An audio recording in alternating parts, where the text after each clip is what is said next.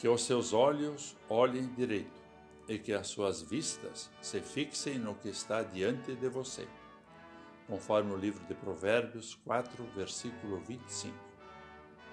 Olá, querido amigo da Meditação Diária Castelo Forte 2023, dia 5 de maio. Hoje vou ler o texto de Ismar Lambrecht Pintz, com o título Olhar e Perceber. Rodrigo estava com pressa. Precisava se deslocar para uma entrevista de emprego, mas não encontrava a sua carteira. Olhava para cá e para lá e não conseguia localizá-la. Sua mãe foi auxiliar e, em segundos, encontrou a carteira que, ironicamente, estava bem visível sobre a mesa. Você já passou por uma experiência como a do jovem Rodrigo? Praticamente Todas as pessoas já sofreram por não perceber algo que está ali, diante dos olhos. No livro de Provérbios há uma orientação que diz: que os seus olhos olhem direito. Tal expressão nos aconselha a focar e direcionar nossa atenção.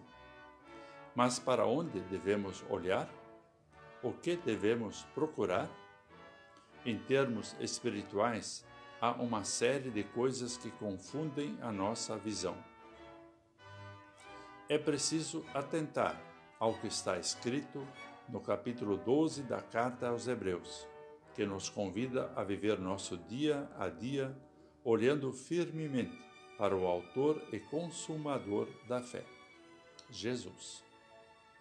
Se os nossos olhos da fé não repousarem em Jesus, não poderemos localizar o verdadeiro sentido da vida.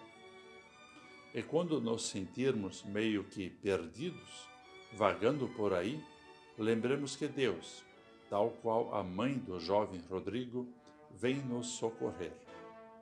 Em Jesus, Deus olha para nós com misericórdia, perdoa e salva, dando-nos segurança, identidade e sentido na vida que o nosso olhar, isto é, o foco de nossa vida, continue em Jesus e em todas as suas orientações, pois suas palavras são força, vida e luz.